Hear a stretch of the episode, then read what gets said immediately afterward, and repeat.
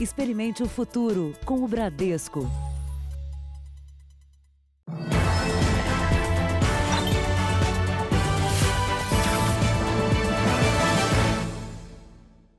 Boa noite. Boa noite. Duas pessoas em situação de rua morreram em São Paulo. A polícia investiga a hipótese de que eles foram envenenados por meio da comida.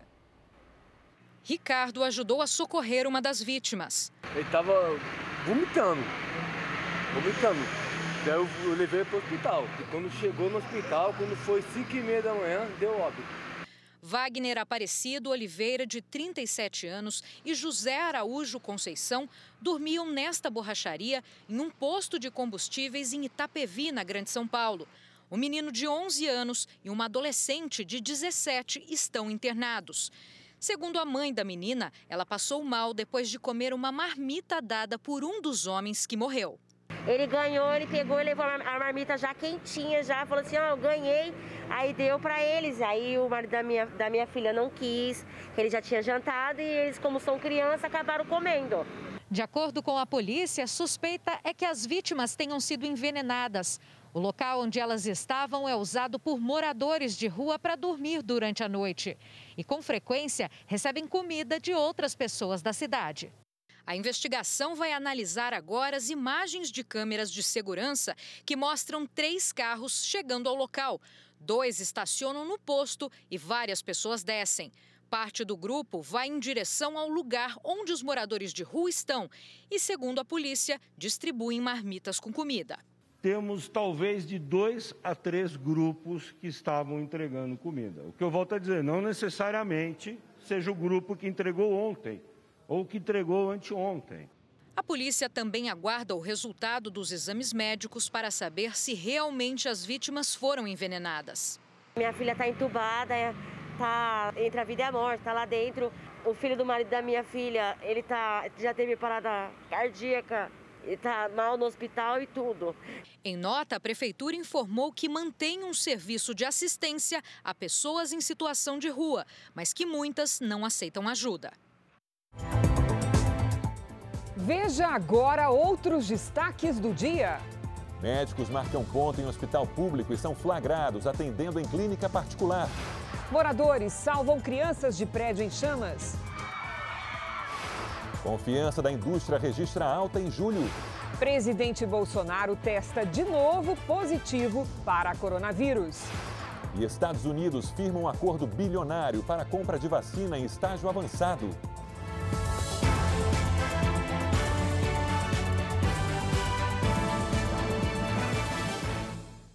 Oferecimento Empréstimo Bradesco. Escolha o melhor para seu futuro hoje.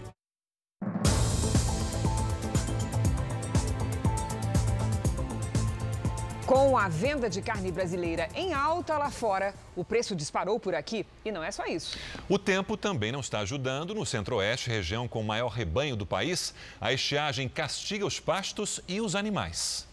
Dona Celina diz que já foi preparada levou mais dinheiro na bolsa. Já estava muito caro, né? E agora está um pouquinho mais caro. Neste açougue, o quilo do contrafilé ficou R$ 3,00 mais caro nas últimas semanas. A alta atingiu também a carne de segunda. Subiu aqui porque a China está comprando mais carne do Brasil. Desde o ano passado, as exportações nunca pararam, né? Então, com o preço do dólar alto, isso influencia muito o nosso mercado interno. A concorrência com os frigoríficos exportadores influencia no nosso preço do mercado interno. O outro motivo é o clima. O Centro-Oeste, onde está o maior rebanho do país, enfrenta período de estiagem. E isso se reflete na qualidade dos pastos e, consequentemente, no peso do boi. Com menos oferta, o preço sobe. E como aumentou a procura por carne de porco, mais é ajuste. De maio até agora, o preço subiu 45%. Este dono de açougue diz que está difícil não repassar tantas altas para o consumidor. Do lado de cá, como, como empresário, a gente tenta segurar esse, essa, esse aumento o máximo possível para o cliente. Né? Tentar repassar o mínimo desse, desse aumento para o cliente aqui na, na ponta, aqui na gôndola. O índice de confiança da indústria medido pela Fundação Getúlio Vargas aponta para uma alta expressiva este mês. A prévia divulgada hoje mostra que ele subiu 12,5 pontos em julho, atingindo 90,1 pontos. Se o número for confirmado, o índice terá recuperado 74% da queda que aconteceu entre março e abril, período do pior momento para a economia durante a pandemia de coronavírus. A Unicamp anunciou hoje que não vai usar o Enem como meio de ingresso na universidade no próximo vestibular. Ainda há dúvidas sobre como vai ser nas outras duas universidades estaduais paulistas, a USP e a Unesp. Com o Enem ou sem Enem, quem quiser garantir uma vaga tem que se preparar para uma verdadeira maratona de provas no início do ano que vem. Júlia está inscrita no Enem, mas vive um momento de incerteza ainda não sabe se as universidades públicas paulistas vão considerar as notas do exame no vestibular de 2021. Normalmente é a única oportunidade que uma pessoa de classe baixa pode ter para conseguir um ingresso na faculdade, principalmente pública. USP, Unicamp e Unesp fizeram um acordo para que as datas de seus vestibulares não coincidam entre si nem com as do Enem. O problema é que o Instituto Nacional de Estudos e Pesquisas, o INEP, que organiza o Enem, anunciou que o resultado do exame só sai a partir de 29 de março. É tarde para as universidades públicas paulistas. As três universidades gratuitas de São Paulo pretendiam oferecer mais de 3.500 vagas através do Enem em 2021. A FUVEST informou que quem quiser tentar isenção da taxa de 182 reais tem até o dia 24 de julho para se inscrever. No caso da Júlia, que vocês acabaram de conhecer, ela vai fazer Enem, FUVEST e Unesp. Terá de enfrentar uma verdadeira maratona, sete provas em dias diferentes entre 10 de janeiro e 28 de fevereiro. Quando eu vi isso, eu fiquei tipo, gente. Quando eu fiz o Enem ano passado como treineiro, eu já falei, meu, é muito cansativo. A Unicamp vai simplificar o conteúdo do vestibular, indicando os conteúdos mais básicos de primeiro e segundo ano do ensino médio e também reduzindo a lista de obras do vestibular de 12 para 7 obras. Na USP, um alívio. A cota para alunos originários do sistema público sobe no ano que vem de 45% para 50%. Isso significa que, dentro de todos os limites, a competitividade é entre os alunos da escola pública.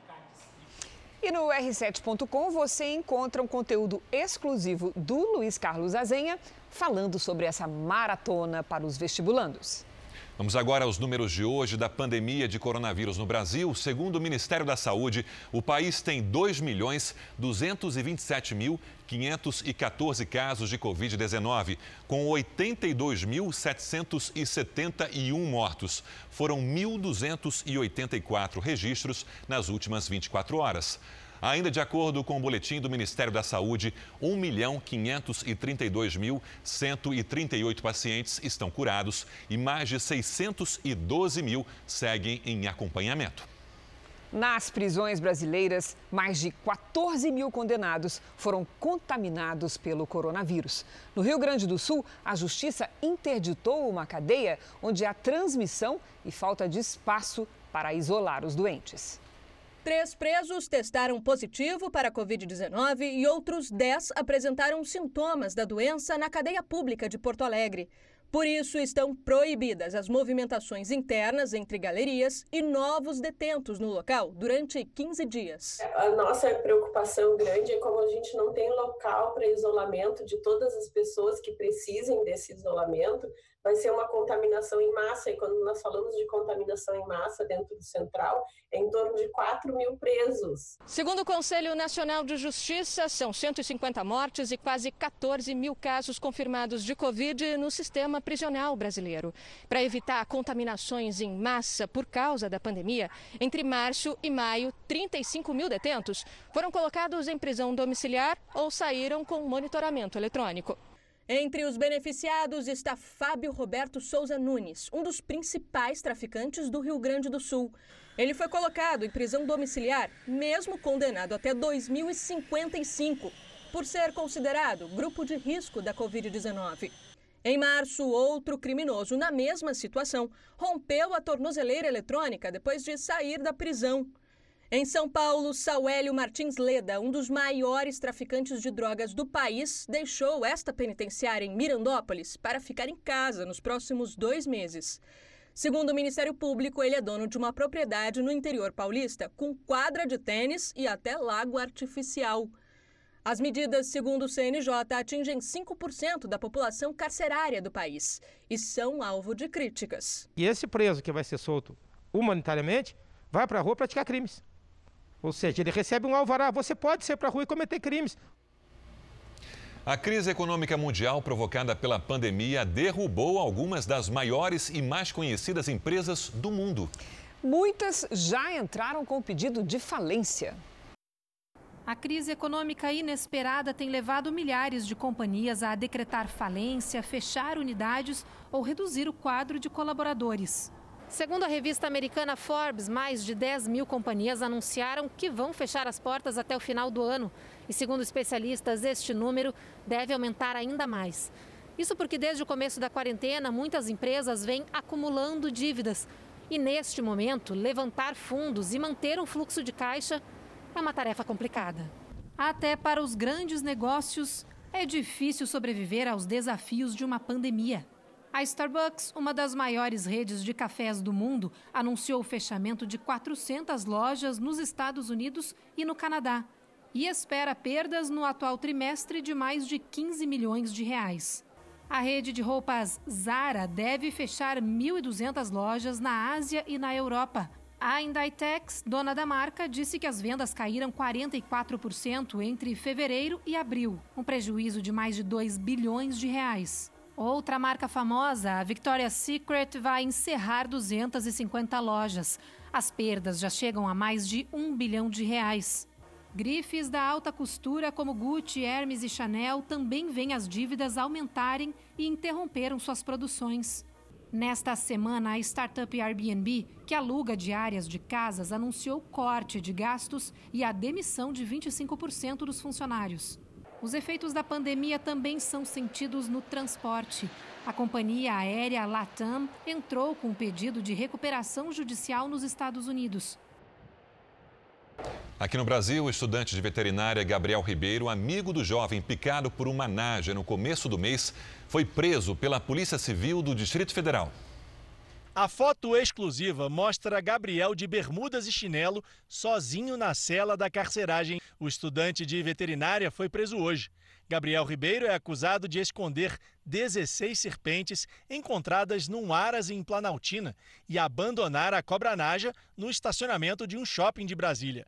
Foi uma tentativa de atrapalhar as investigações depois que a cobra venenosa picou o amigo dele, Pedro Crumbeck, no dia 7 de julho. Pedro saiu do coma na semana passada. Segundo a polícia, Pedro Crumbeck só deve prestar depoimento no mês que vem, quando termina o prazo do atestado médico do hospital. O amigo Gabriel vai permanecer preso por cinco dias, podendo ter a prisão prorrogada. A partir de amanhã, a polícia começa a ouvir os depoimentos dos funcionários da universidade onde os dois estudam. Pelo menos cinco estudantes são suspeitos de participar de um grupo que reproduzia e criava animais silvestres de maneira ilegal. Nessa foto, Pedro e outros estudantes recebem ajuda para fazer um ultrassom gestacional numa cobra venenosa da espécie urutu. A polícia vai investigar quem é a médica veterinária que aparece na imagem. Cobras encontradas no Aras estavam numa caixa do CETAS, o Centro de Triagem e Recuperação do Ibama. Uma servidora do órgão foi afastada por suspeita de envolvimento com o grupo. As câmeras de monitoramento do prédio da médica, que caiu em Salvador, devem ajudar na investigação do caso. A perícia no apartamento já foi concluída. A médica Sátia Lorena está internada na UTI deste hospital em estado grave. Ela teve várias fraturas pelo corpo depois de cair do quinto andar do prédio onde morava com o marido. Rodolfo Lucas, que também é médico, disse em depoimento que depois de uma briga, a mulher teria se pendurado na janela. Ele teria conseguido segurar o braço dela, mas Sátia acabou caindo. O apartamento do casal passou por perícia, mas a delegada do caso ainda espera as imagens das câmeras do prédio. Foi solicitado, foi feita a perícia do local do crime, foi feita a perícia complementar e agora nós estamos aguardando essa perícia que é muito importante. Rodolfo Lucas está preso preventivamente e pode responder por tentativa de feminicídio. A defesa dele afirma que a mulher estava passando por uma crise de ansiedade e que esta não seria a primeira vez que ela teria tentado suicídio. O médico contou que as supostas crises começaram há quatro meses e que neste período a esposa teria tentado se matar por três vezes, inclusive ameaçando se jogar em um canal da cidade. A família de Sátia não acredita nesta versão. Segundo o advogado que assumiu o caso ontem, os parentes dizem que a médica estava feliz e que o marido nunca relatou aos familiares a suposta depressão da esposa. Qual é o ato extremo? É colocar fim à vida, né? Ela não tinha o perfil de uma pessoa que pudesse, assim, por conta de uma discussão é, com o namorado, se jogar de uma altura do, do, do quinto andar, de, de, de tomar veneno. A polícia do Rio de Janeiro investiga se as armas de fogo usadas na gravação de um videoclipe de funk dentro de uma comunidade são verdadeiras. A rua com barricadas é sinal de que o território é ocupado pelo tráfico de drogas. Foi nessa área que um clipe foi gravado. Os vídeos da produção se espalharam pela internet e chegaram à polícia. Na filmagem, os figurantes aparecem com fuzis e pistolas. Crianças assistem às cenas mulheres ostentam fuzis. Na carroceria da caminhonete, mais armas. A repercussão foi rápida. Foi aberta uma investigação para apurar se houve corrupção de menores, incitação ao crime e violação de normas sanitárias, já que o videoclipe provocou aglomerações durante a pandemia. O carro que aparece na cena foi alugado pelos produtores do clipe. Eles prestaram depoimento, entregaram 12 réplicas de armas e disseram que elas são usadas em jogos esportivos e foram alugadas. Todas vão passar por perícia. Nossa primeira questão a ser levantada é se armas verdadeiras também foram utilizadas nos clipes, até para conseguir é, descobrir o vínculo entre essa produção e organização criminosa que domina aquele território. Certamente o crime organizado ou foi avisado ou participou. Não é a primeira vez que os MCs retratam a rotina de criminosos. Os cantores usaram as redes sociais para se defender. O que nós faz é arte, entendeu? O que nós faz é liberdade de expressão, tá ligado? É apenas um clipe. Os cantores serão intimados a dar explicações. Eles escolheram esse local para as filmagens porque são da comunidade. Mas para a polícia, os responsáveis colocaram em risco a segurança dos moradores ao não comunicar às autoridades. Em nota, o MC50, que produziu o clipe, disse que nenhum artista da gravação tem ligação com o tráfico. Reafirmou que as armas eram réplicas e que ele tem a documentação para provar. Adriana Araújo está de volta, desta vez na nova temporada do Repórter Record Investigação, um dos programas mais premiados da TV. Na estreia amanhã, ela apresenta uma reportagem sobre um serial killer que matou dezenas de meninos. Investigações exclusivas, denúncias. Em seis anos, o repórter Record Investigação ganhou 12 prêmios nacionais e internacionais. A minha luta é todo dia, é toda hora. Essa reestreia tem uma marca especial, a vinda da jornalista Adriana Araújo. Em 14 anos de Record TV, Adriana participou das coberturas mais importantes no Brasil e também no exterior. O entusiasmo com o trabalho não é por acaso. Adriana gosta de estar perto da notícia. Ela mostrou ao Brasil os dias de angústia dos operários presos numa mina no Chile. Agora, pela primeira vez, nós fomos autorizados a chegar exatamente na área onde foi feito o resgate. Esteve em momentos que marcaram o mundo. 24 horas depois da posse de Donald Trump. Também mostrou as alegrias das conquistas brasileiras no esporte. Superaram recordes mundiais. E agora, Adriana assume a nova temporada do Repórter Record Investigação. Ela conversou com a nossa equipe em local privado e aberto e, por isso, tirou a máscara. É uma honra e é uma responsabilidade fazer parte dessa equipe, representar essa equipe à altura. E é um recomeço para mim, porque eu nunca deixei de estar na rua, de fazer as coberturas na rua, as grandes coberturas internacionais, as séries, os eventos esportivos. Na estreia, ela apresenta a reportagem de Marcos Reis sobre um serial killer brasileiro que matava crianças. Então você mergulha num assunto buscando a informação exclusiva, o detalhe, o aprofundamento do assunto, trazer informações ainda não reveladas. Então essa é a diferença, a linguagem e a profundidade de cada programa, porque é um grande documentário a cada semana, sempre buscando informação exclusiva. Adriana conta que não estará apenas na apresentação. É uma nova versão é a Adriana com rodinhas agora. Então, já fui para a rua, já estou gravando dois programas, um deles no Nordeste, já viajei e ser as duas coisas, âncora e repórter também, contribuindo para uma equipe que é muito vitoriosa e eu me orgulho de fazer parte. A estreia é amanhã, aqui na Record TV. Toda semana, viu gente? Quinta-feira, toda quinta, 10 e meia da noite. Então a gente está chegando amanhã com um programa impactante. As pessoas vão gostar. Veja daqui a pouco o drama de mulheres que investiram tudo em revendas de uma confecção e caíram num golpe. E também a coragem de dois irmãos que escaparam de um incêndio na França.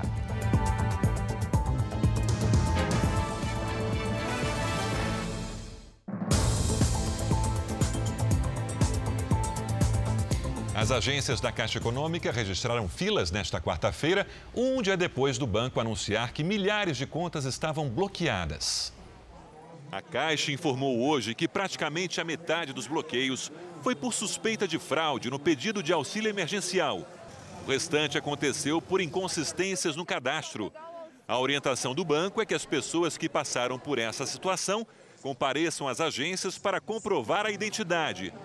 As filas para receber e regularizar a situação aconteceram em todo o país. No Rio de Janeiro, centenas de trabalhadores fizeram fila nesta agência em bom sucesso.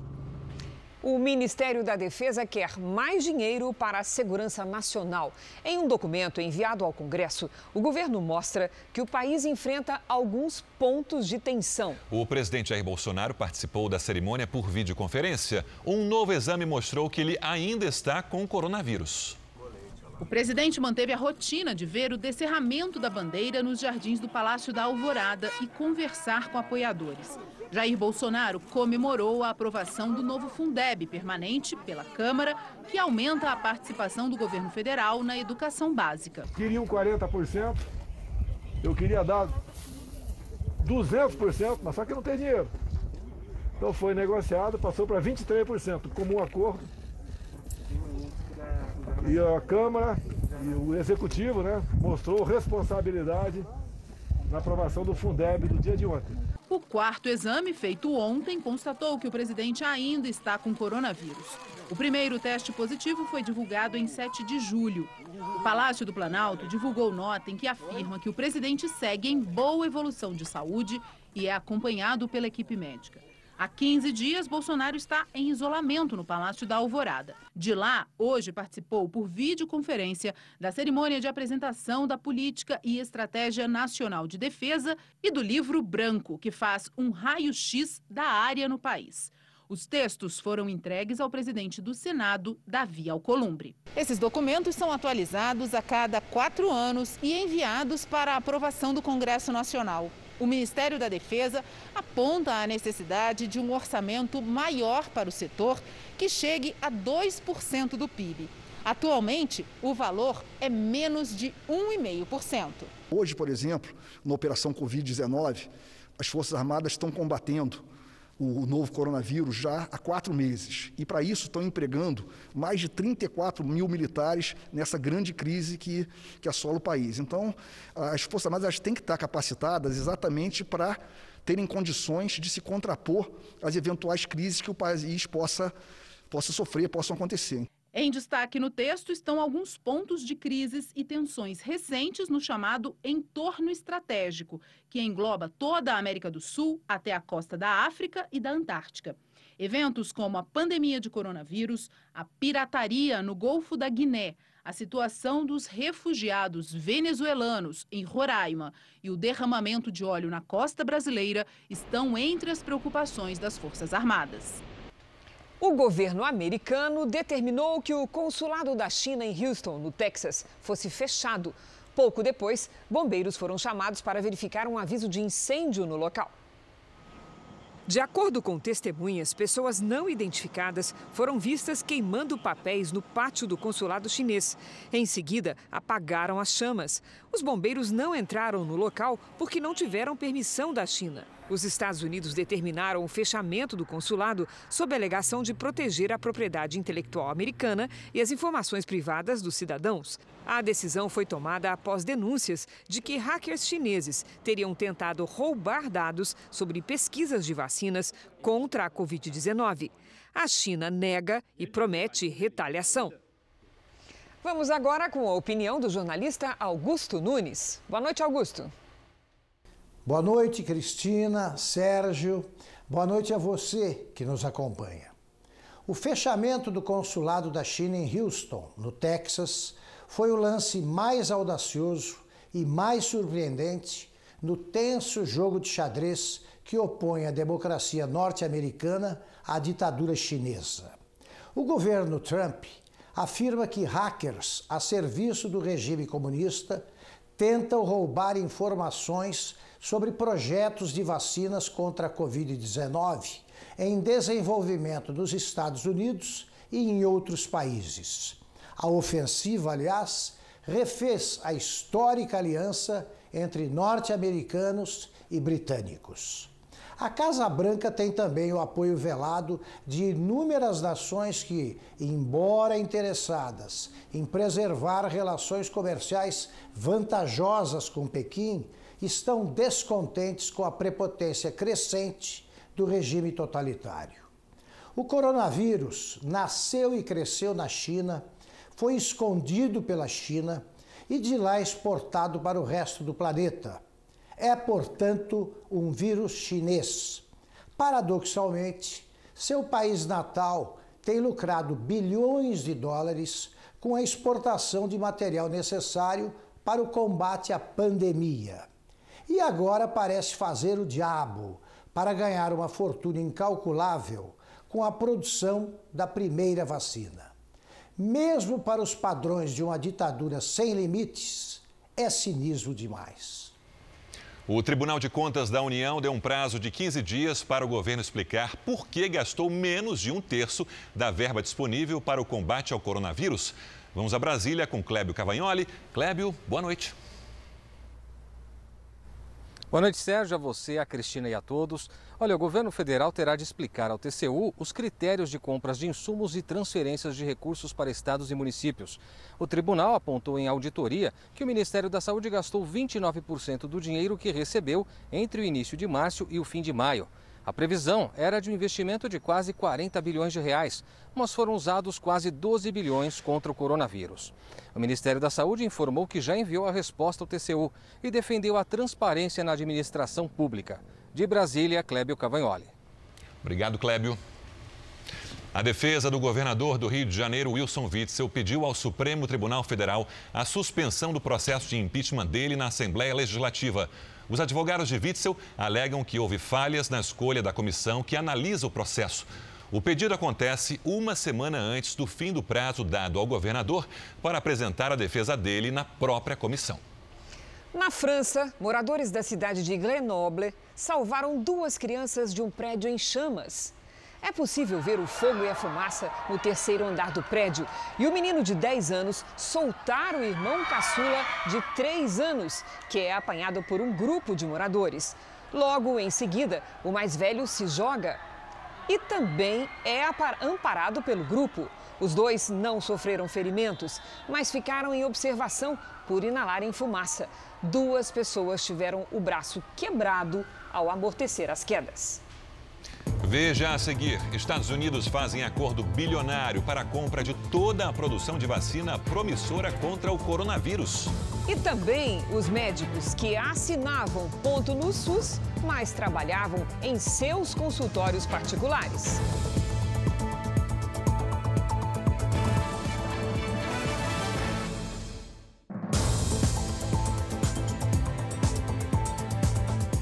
Autoridades políticas se reuniram hoje em Brasília para discutir a violência e a perseguição a religiosos brasileiros da Igreja Universal em Angola. Um abaixo assinado com quase 100 mil assinaturas exige providências do governo angolano.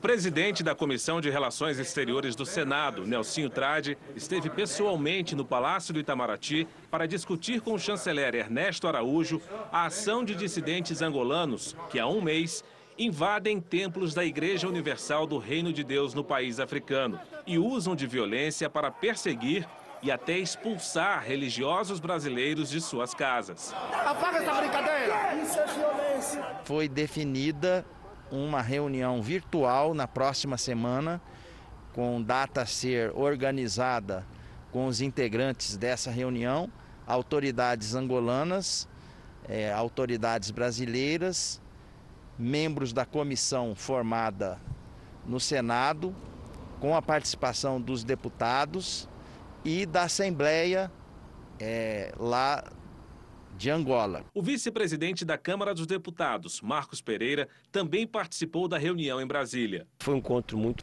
produtivo, muito é, pragmático, proativo, para buscar uma solução o mais rápido possível para esse problema, já que agora o Congresso brasileiro está acompanhando formalmente o assunto.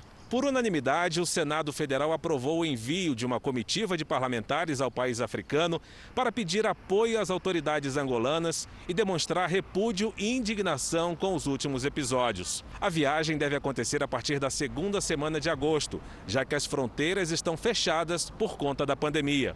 Enquanto isso, autoridades brasileiras e angolanas vão fazer reuniões virtuais. O embaixador de Angola no Brasil, Florencio Mariano da Conceição e Almeida, esteve no Senado hoje, mas não falou com a imprensa sobre o assunto. Depois das manifestações de autoridades dos três poderes da República, agora foi a vez da União Nacional das Igrejas e Pastores Evangélicos, com mais de 50 mil representantes, cobrar providências das autoridades angolanas. Um abaixo assinado online lançado pela entidade já reúne quase 100 mil assinaturas. O documento é intitulado Repúdio à Violência contra a Ordem Constitucional e a Liberdade Religiosa em Angola. O texto diz que os recentes acontecimentos de manifesta violência à ordem constitucional assombraram a Unigrejas e como representante ativa de milhares de ministros evangélicos no Brasil, a entidade vem manifestar o seu repúdio frente à omissão das autoridades angolanas. O movimento violento, formado por ex-integrantes angolanos da instituição que foram afastados por comportamento imoral ou atos criminosos, também tramou um golpe financeiro. Eles apresentaram uma ata falsificada para tentar provar que são os representantes legais das contas da Igreja Universal. A manobra criminosa fez com que dois bancos do país africano, o Sol e o Banco BIC, tomassem uma medida irresponsável, bloqueassem as contas bancárias, impedindo o pagamento de funcionários e despesas da instituição brasileira. O que, segundo as leis angolanas, só poderia acontecer com uma ordem judicial. Nós estamos indignados, preocupados com o avanço, cada dia eles avançam mais no sentido de perseguir.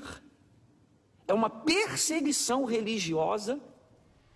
Nos Estados Unidos, um policial de folga salvou um garoto que nadava perto de um tubarão em uma praia na Flórida. É possível ver o tubarão na parte rasa do mar nadando em direção ao menino. Algumas pessoas chegam a avisar o garoto do perigo. Neste momento, o policial entra na água e puxa a criança pelo braço. A Flórida é o estado americano que mais registra ataques de tubarão. Amapá, Roraima e litoral do Nordeste. Só estes locais estão fora da lista do tempo seco e quente. Hoje, cinco capitais entraram em estado de atenção com menos de 30% de umidade. Entre elas, Cuiabá, Rio de Janeiro e São Paulo. Cruzeiro do Sul, no Acre, registrou 41,3 graus. Lidiane, quando é que isso vai melhorar? Boa noite. Boa noite, Cris. Olha, só no fim da semana e na região sul por enquanto, viu? Boa noite para todo mundo que nos acompanha. Vejam só como fica quinta-feira, com sol e poucas nuvens em quase todos os estados. Onde não chove, a umidade cai. E a situação é pior em Mato Grosso, Minas Gerais e no Tocantins, com índices abaixo dos 20%. O dia pode começar com nevoeiro em Santa Catarina e no Espírito Santo. De Roraima até o Amapá e também no litoral do Nordeste, aquela chuva rápida. Em Florianópolis, amanhã, máxima de 24 graus. Em Cuiabá e em Palmas, 35. Em BH, 26. No Recife, faz 27, até 30 em São Luís e em Boa Vista e 33 em Porto Velho. Em São Paulo, Brasília e João Pessoa, máxima de 27 graus à tarde e até 30 graus no Rio de Janeiro. Semana bem quente, viu, Cris? Obrigada, Lidy. Até amanhã. Pacientes do SUS que moram numa cidade da região metropolitana de Belo Horizonte não estão conseguindo atendimento e não é por falta de médicos. É que no horário em que deveriam atender a população, eles estão em consultórios particulares. Recebem salário com dinheiro público, mas não cumprem a jornada de trabalho. A prova do crime está logo na recepção desta clínica particular. Doutora Maria Elizabeth Alves, ginecologista, já chegou? Mas não deveria. No horário de atendimento aos pacientes particulares, era para Maria Elizabeth Alves estar trabalhando para o SUS. Contratada para um expediente de 40 horas por semana, a médica só cumpria metade da jornada nesta unidade básica de saúde em Ribeirão das Neves, mas assinava o registro de ponto como se a carga horária tivesse sido integralmente cumprida. Um dia depois da denúncia, ela pediu demissão. Por telefone, atribuiu a fraude ao salário, que considera baixo. 9,500. Sem o menor constrangimento, Maria Elizabeth Alves confessa que todos os dias deixava o expediente antes da hora. Depois de, de, de uma e meia, duas horas, não tinha paciente mais nenhum lá não. Todo médico lá faz isso para completar a renda. Você sabe quanto que Santa Luzia paga? 17 mil. A Polícia Civil investiga este e outros casos. Os primeiros indícios mostram que a farra dos médicos com dinheiro público existe não é de hoje em Ribeirão das Neves. Além de perderem os empregos, os investigados podem ser condenados a devolver cada centavo que receberam sem trabalhar. Neste outro posto de saúde, uma pediatra também estaria cumprindo apenas metade do horário. Ela foi embora que meio-dia hoje. E esse não foi de ponto até 19 horas. O golpe passa pelo silêncio dos que validam o registro de ponto em vez de denunciar. E estou aqui com a lista de mais 15 profissionais com essa mesma prática. Numa apuração paralela, a prefeitura identificou outros profissionais que estariam recebendo sem trabalhar e está investigando a situação de cada um. Caso tenha algum outro médico com esse mesmo procedimento, o tratamento vai ser o mesmo. Se, ela, se ele não pedir demissão, nós vamos demiti-lo e abrir um processo na corregedoria e fazer uma ocorrência policial. Enquanto isso, o povo sofre, espera horas por atendimento de um médico que nem no consultório pode estar. Muito errado. E a gente fica sem médico aqui, ó. Completamente errado.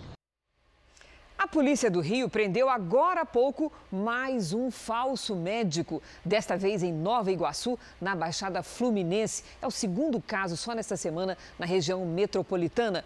Boa noite, Pedro Paulo Filho. Como é que a polícia chegou neste médico?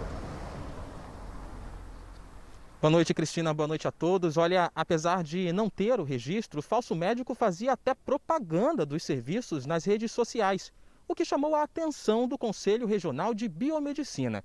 Nos últimos meses foram muitas denúncias.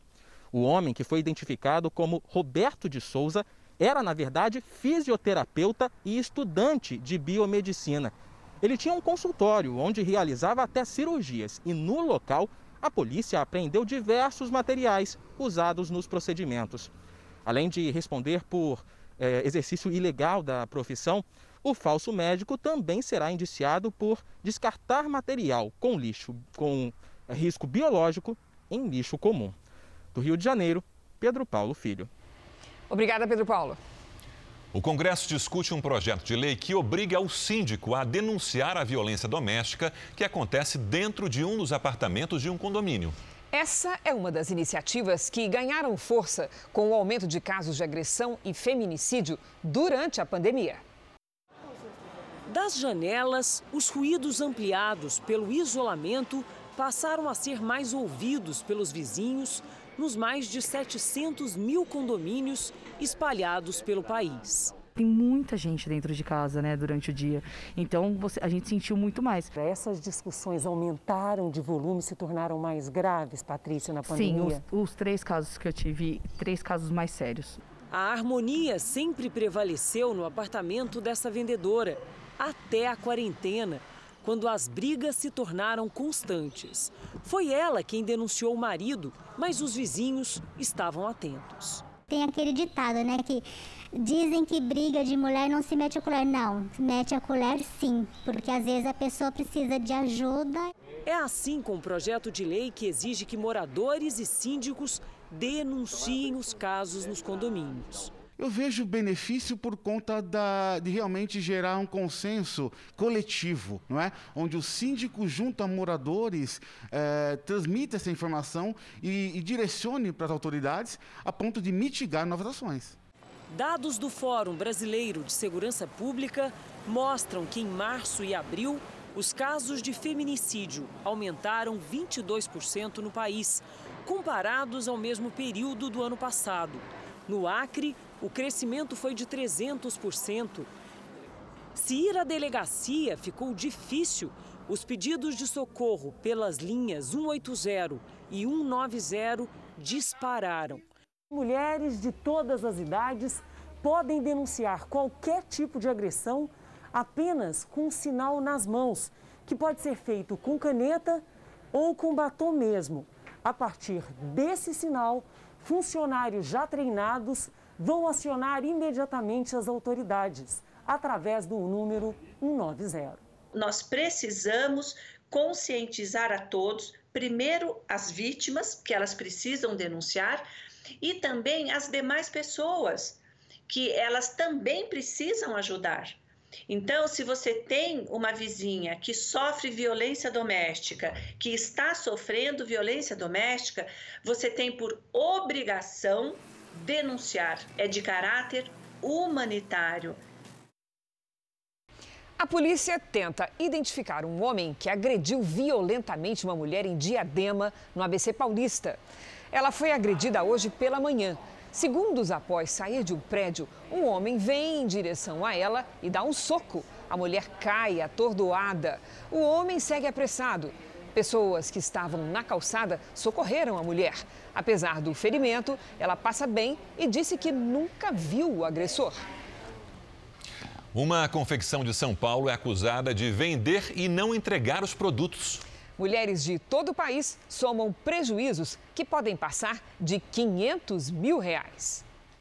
Mais de 300 mulheres em todo o país se dizem vítimas do mesmo golpe. Meu nome é Larissa, sou de Barueri, São Paulo. Meu nome é Bianca, eu moro em Cuiabá, Mato Grosso. Meu nome é Iriane, sou de Joinville, Santa Catarina. A Fernanda, do Rio de Janeiro, também faz parte desse grupo.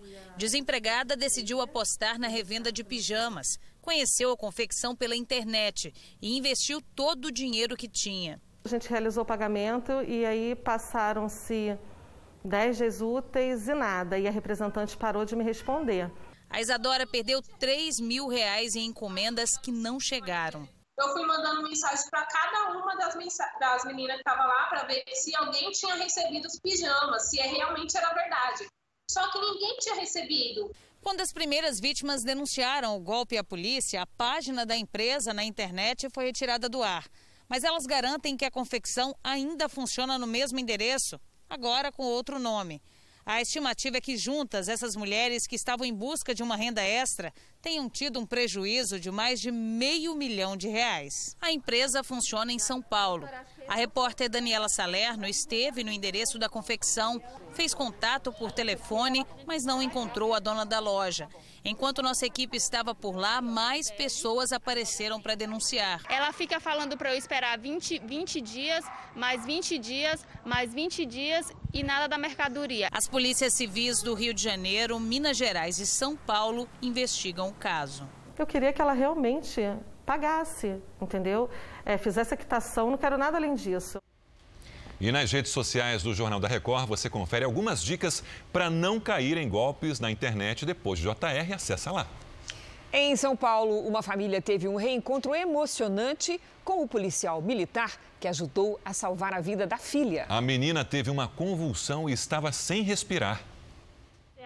Hoje, Sofia está bem, mas deu um susto nos pais. A mãe conta que a menina de um ano teve convulsões e parou de respirar. Foi um desespero, eu não sabia para onde correr, o que fazer. Por sorte, estava passando a viatura. Uma câmera de segurança flagrou o momento em que o policial é chamado para ajudar no socorro. Em alguns segundos, reanima a criança. Na hora que eu peguei ela, fiz duas manobras no coraçãozinho dela para estimular o coraçãozinho dela voltar a bater com a minha mão e fiz duas insuflações na, na boca dela para estimular o pulmãozinho dela voltar a respirar. E aí a gente foi, entregou para a mãe e levamos até o hospital. Os salvamentos de bebês e crianças aumentaram quase 40% de janeiro a maio em comparação com o mesmo período do ano passado. Os dados são do Centro de Operações da Polícia Militar do Estado de São Paulo. Um dos principais fatores aí de sucesso é a, a, tranquilização da parte, né, da mãe, do pai, porque é um estresse muito grande, né? E o próximo passo a partir daí é realizar as intervenções aí voltadas para manutenção e estabilidade da vida. Os policiais que recebem mais de 60 mil ligações por dia são treinados para começar o socorro ainda por telefone, enquanto a viatura é enviada ao local. Neste, a vítima é um bebê de dois meses que engasgou com o leite da mãe. Senhor, meu bebê está engasgado. Faz o seguinte, vira ele de frente para a senhora, tenta pegar tanto o narizinho dele quanto a boca, é, e suga de maneira devagar. Engasgou, senhora? Engasgou. Obrigada, viu? Hoje, com a filha nos braços, Gabriela só tem a agradecer. Nossa, foi muita sorte mesmo eles estarem passando na hora, porque talvez nem daria tempo de, dela chegar com vida ao hospital. Não tem nem palavras para agradecer. Muito obrigada. O presidente Donald Trump disse hoje que vai enviar tropas federais para cidades que vivem episódios de violência depois dos protestos contra a polícia. O objetivo é conter os crimes. Segundo Trump, a situação em alguns locais está fora de controle. Pelo menos 100 agentes serão transferidos para as cidades de Chicago e Albuquerque. A Organização Mundial de Saúde afirma que várias vacinas em todo o mundo já realizam testes em grande escala com seres humanos. E até agora, nenhuma deu errado.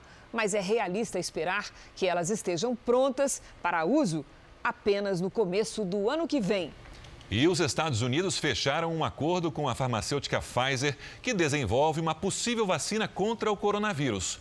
O governo americano concordou em pagar o equivalente a 9 bilhões de reais por toda a produção de vacinas da Pfizer em parceria com a BioNTech, assim que forem aprovadas. São 100 milhões de doses. Os estudos estão na fase experimental de testes em humanos. 500 milhões de doses serão distribuídas gratuitamente para a população. Pesquisadores de uma universidade britânica descobriram que a Covid-19 pode apresentar seis grupos de sintomas. A descoberta pode ajudar no tratamento inicial da doença. Tosse, febre e a perda do olfato são os sintomas mais comuns da doença, mas não os únicos. Um estudo de uma universidade britânica identificou a existência de seis grupos de sintomas do novo coronavírus. A pesquisa foi feita com pacientes do Reino Unido, Estados Unidos e Suécia. Eles informaram regularmente os sintomas entre março e abril por meio de um aplicativo. Os três primeiros grupos têm sintomas considerados mais leves. como enxaqueca, perda de olfato e dor de garganta. A análise mostrou que cerca de 3% desses pacientes precisaram de ajuda respiratória. Essa porcentagem aumenta para quase 10% quando os pacientes apresentam, além dos sintomas leves, outros como fadiga e confusão mental. Já no tipo mais grave da doença, cerca de 20% precisam de suporte respiratório. Esse grupo se diferencia dos outros porque, além da dificuldade respiratória, os pacientes sentem dor abdominal. A identificação dos seis grupos de sintomas está ajudando os médicos a fazer uma seleção dos infectados. Com as novas descobertas, eles podem analisar os pacientes e indicar o tipo de tratamento que cada um vai precisar. O Jornal da Record termina aqui. A edição de hoje na íntegra e também a nossa versão em podcast estão no Play Plus e em todas as nossas plataformas digitais. E à meia-noite e meia tem mais Jornal da Record. Fique agora com a novela Apocalipse. A gente se vê amanhã. Até lá. Boa noite e até amanhã.